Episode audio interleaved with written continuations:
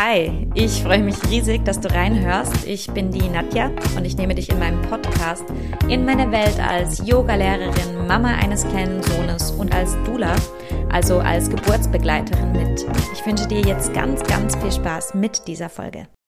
In dieser Folge soll es ums Thema Geburtsatmung gehen.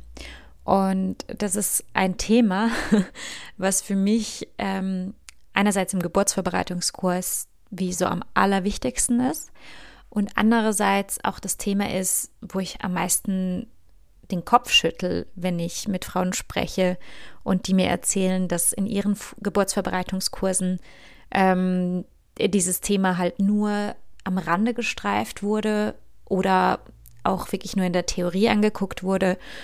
Und um ganz ehrlich zu sein, schüttle ich auch ab und zu den Kopf, wenn ich höre, wie das in anderen Kursen gelehrt wird.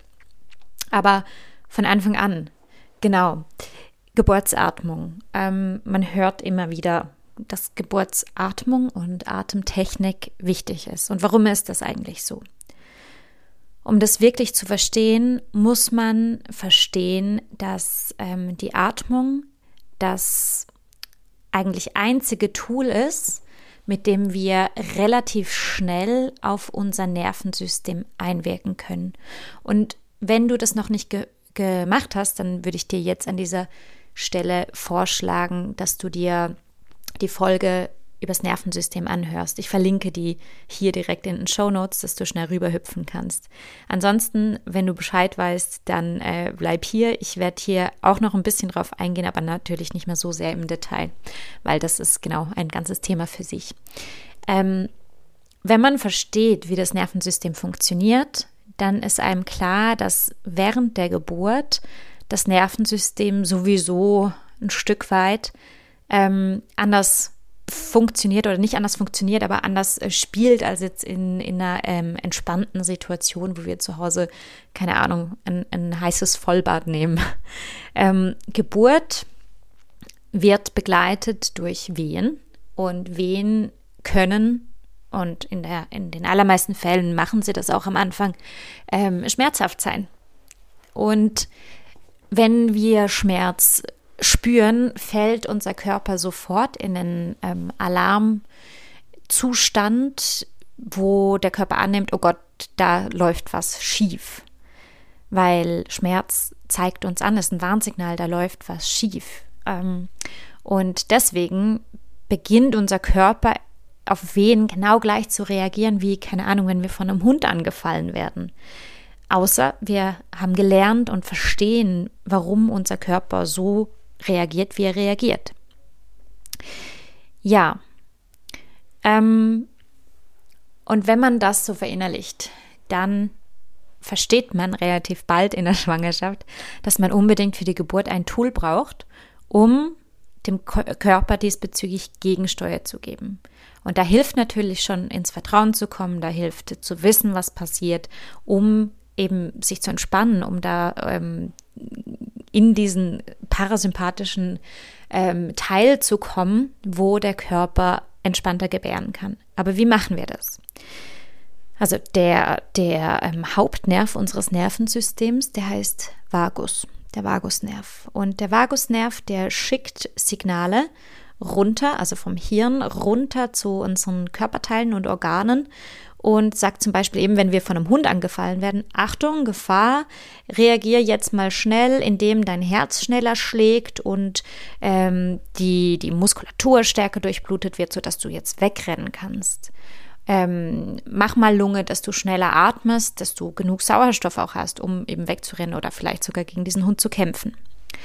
Und das ist natürlich nicht bewusst, also das, das, du kannst das nicht steuern. Das passiert dir einfach. Ähm, eben deswegen heißt es unter anderem auch autonomes ähm, Nervensystem. Aber das funktioniert alles über diesen Vagusnerv. Jetzt ist es aber so, dass der Vagusnerv nicht nur ähm, eine Botschaft vom Hirn runterschickt, also in eine Richtung verläuft, sondern eben auch nach oben, also in die andere Richtung, von den Organen zum Gehirn. Und wenn wir über die Organe diese Signale hochschicken, hey, hier ist alles in Ordnung, dann kann das Hirn wieder sozusagen mehrere Signale wieder runterschicken zu den Organen und auch den anderen Organen sagen, hey, entspannt euch, es ist alles okay. Oder Muskeln oder wohin auch immer. Dem Körper grundsätzlich sagen, hey, es ist alles okay. Ähm, nur können wir viele Sachen in unserem Körper nicht willentlich steuern. Wie zum Beispiel den Herzschlag, respektive Herzschlag ist so ein Zwischending. Es gibt Menschen mit sehr sehr, sehr fortgeschrittener yogischer Praxis zum Beispiel, die können bewusst ihren Herzschlag beruhigen.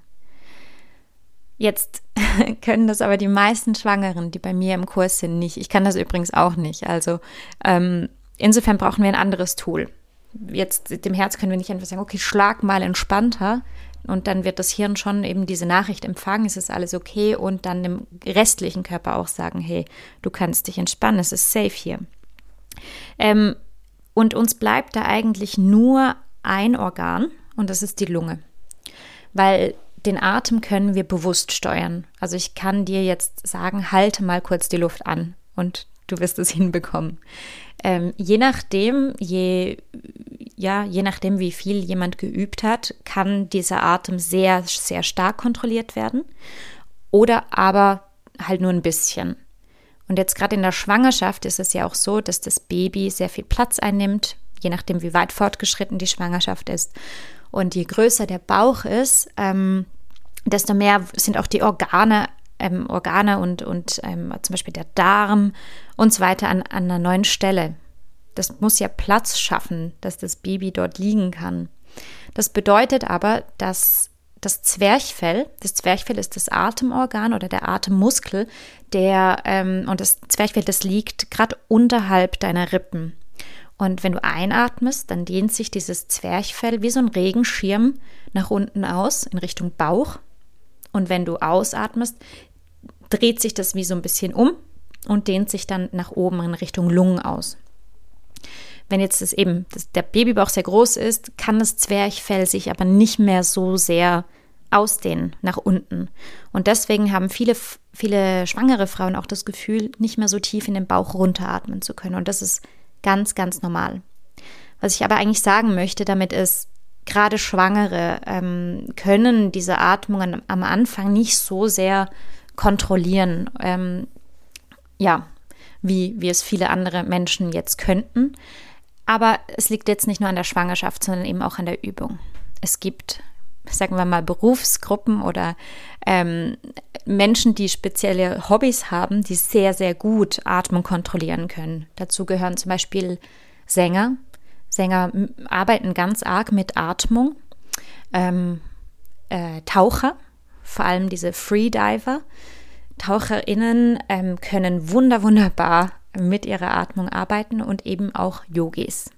Ähm, mit Yogis meine ich nicht Leute, die zweimal in der Woche ins Studio gehen und ähm, Asana praktizieren, sondern Menschen, die wirklich eine ähm, tiefgreifende Yoga-Praxis Yoga haben, wo eben auch Pranayama ähm, reinspielt. Und darauf möchte ich jetzt ein bisschen eingehen. Ich komme ja vor allem aus dem Yoga-Bereich und Pranayama ist für mich, ähm, oder Pranayama ist eine, eine Praxis, wo man lernt, den Atem zu steuern und zu kontrollieren. Und ähm, ja, ich, ich praktiziere Pranayama, ich würde sagen, seit, seit vier, drei Jahren, seit drei Jahren ähm, intensiver und vor allem in den letzten beiden Jahren ähm, wurde Pranayama immer mehr zu einer Technik, zu einer na, wie soll man das nennen, zu einer Disziplin, ähm, die mir sehr, sehr, sehr ans Herz gewachsen ist. Und im yogischen Kontext geht es bei Pranayama ähm, auch darum, Energie zu kontrollieren, weil der Yoga annimmt, dass ähm, der Atem wie so ein bisschen auch der Atem, der transportiert Prana. Prana ist die Lebensenergie. Und wenn wir lernen, diesen Atem bewusst zu steuern. Dann lernen wir auch diese Energie zu kanalisieren, in unserem Körper verteilen, aber auch, je nachdem wie fortgeschritten wir sind, diese Energie zu ähm, kumulieren, also aufzubauen, ähm, mehr Energie zu speichern und dann mehr Lebensenergie ähm, für uns übrig zu haben. So. Das ist allerdings wirklich was, was ähm, meiner Erfahrung nach relativ viel Zeit braucht. Also ich betrachte mich immer noch als Anfängerin und ich mache das, wie gesagt, seit drei Jahren ähm, regelmäßig, seit zwei Jahren sehr intensiv, fast täglich. Und es ist viel, viel komplexer, als man annimmt. Also Atem ist wahnsinnig komplex und Atem, was ich sehr, sehr interessant finde, ähm, spiegelt auch den Zustand des Geistes oder des Mind. Ähm, und da kommen wir wieder aufs Nervensystem. Also was ich sagen möchte, ist eben die Yogis, die treiben das ein bisschen auf die Spitze. Da geht es wirklich um, um ein Verfeinern der Atemtechnik. Und in der Vorbereitung auf eine Geburt würde das zu weit gehen. Zumal das auch überhaupt nicht unbedingt ähm, jeder will. Also niemand muss lernen, mit, mit Prana umzugehen und Prana durch den Körper ähm, zu kanalisieren, wenn er das nicht möchte. Aber Pranayama oder eben gewisse Atemtechniken haben halt auch einfach den Vorteil, dass es direkt aufs Nervensystem einwirkt. Und, und da setze ich mit der Yoga Mama Methode an.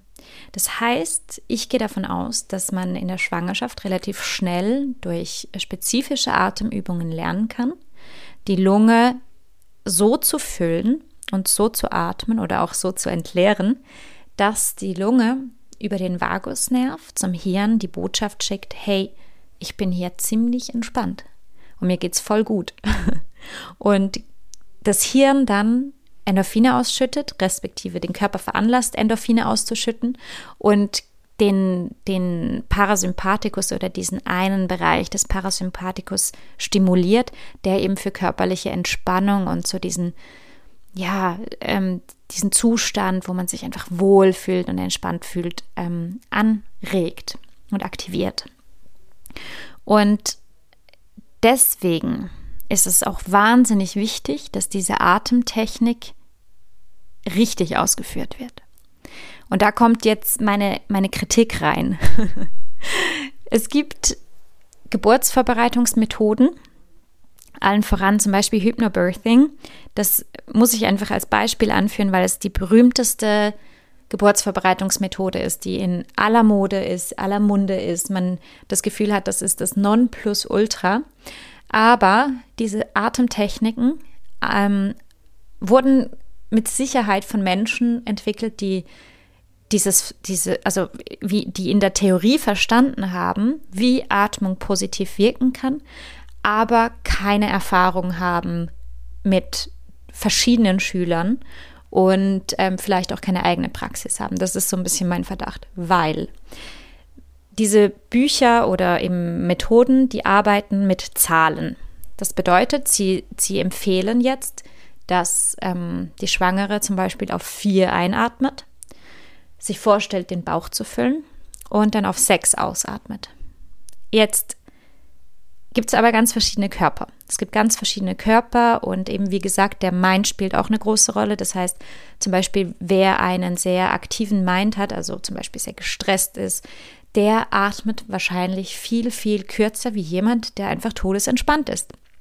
Und für diese Person, die sehr gestresst ist und die vielleicht auch körperlich leicht limitiert ist, das heißt, wo der Bauch nicht so geöffnet ist, die Brust nicht so geöffnet ist, wo der Psoas, also dieser äh, Hüftbeuger, so zusammen, ähm, wie so ein bisschen zusammengezogen ist. Also man kann sich das vorstellen wie ein Körper, der einfach zusammengezogen ist und nicht so weich und offen ist. In so einen Körper kann man viel schlechter entspannt reinatmen.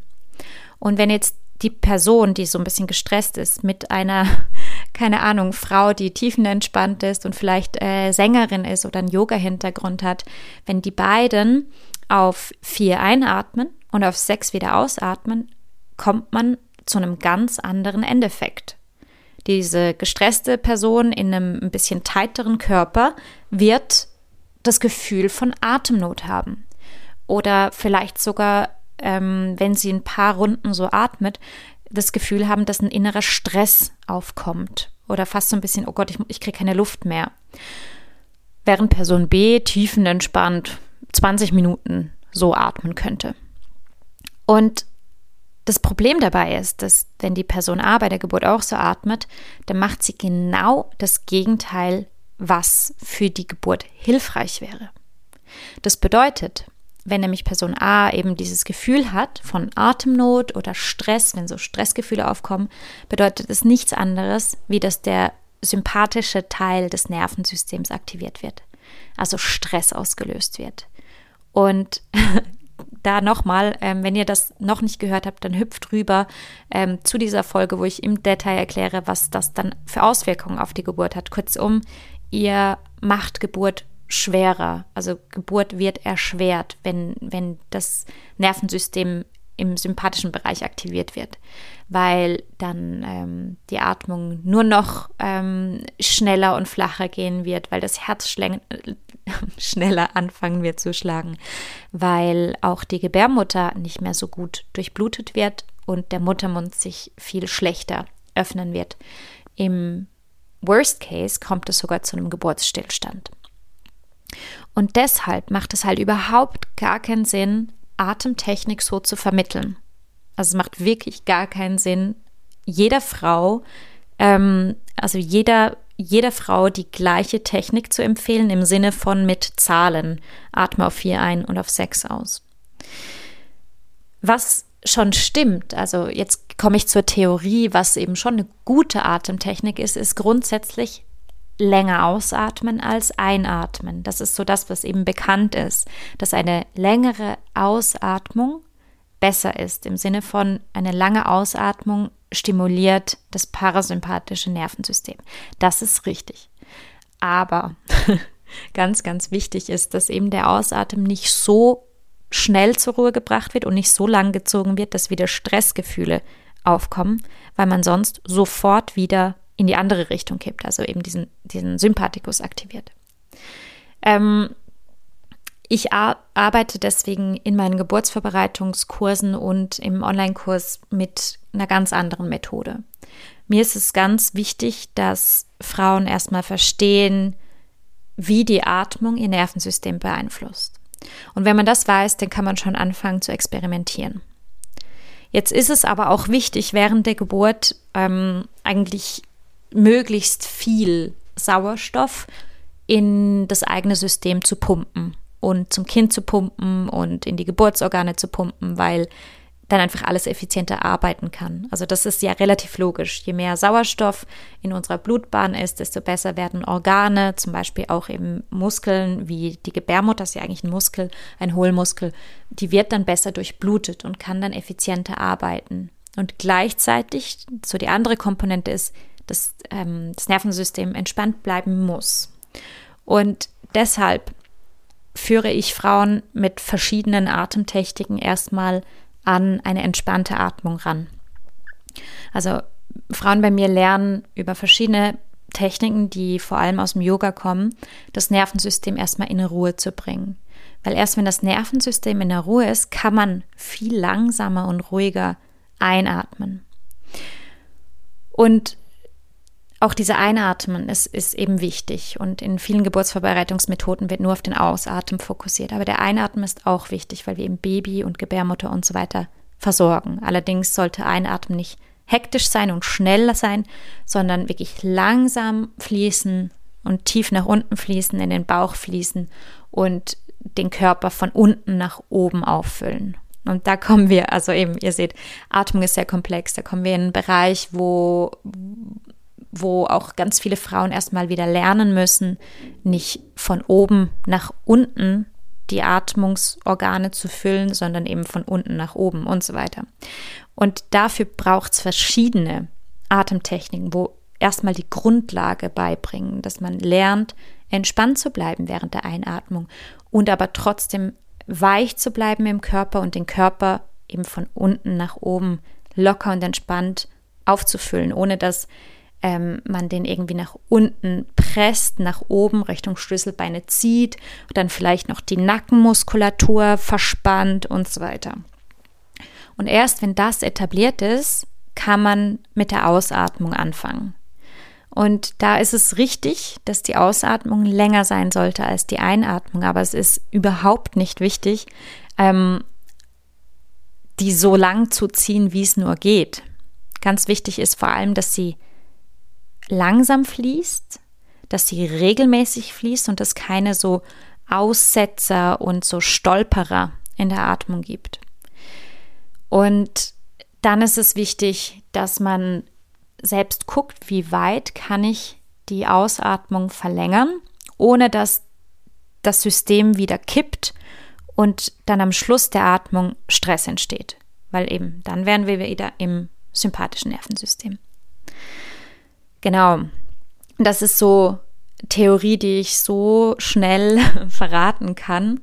Ähm, aber ich finde es ganz, ganz wichtig, weil es eben sehr, sehr komplex ist, dass man Atmung bei jemandem lernt, der das versteht. Weil es nicht so einfach ist, wie man das ab und zu suggeriert.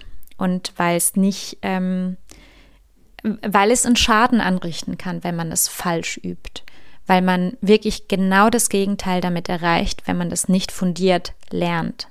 Und ich würde da jeder schwangeren Person empfehlen, in eine ähm, entweder einen Geburtsverbreitungskurs besuchen von einer Person, die damit ähm, arbeitet, die das versteht, oder aber ähm, noch zusätzlich zu einem Geburtsvorbereitungskurs in eine Atemlektion geht.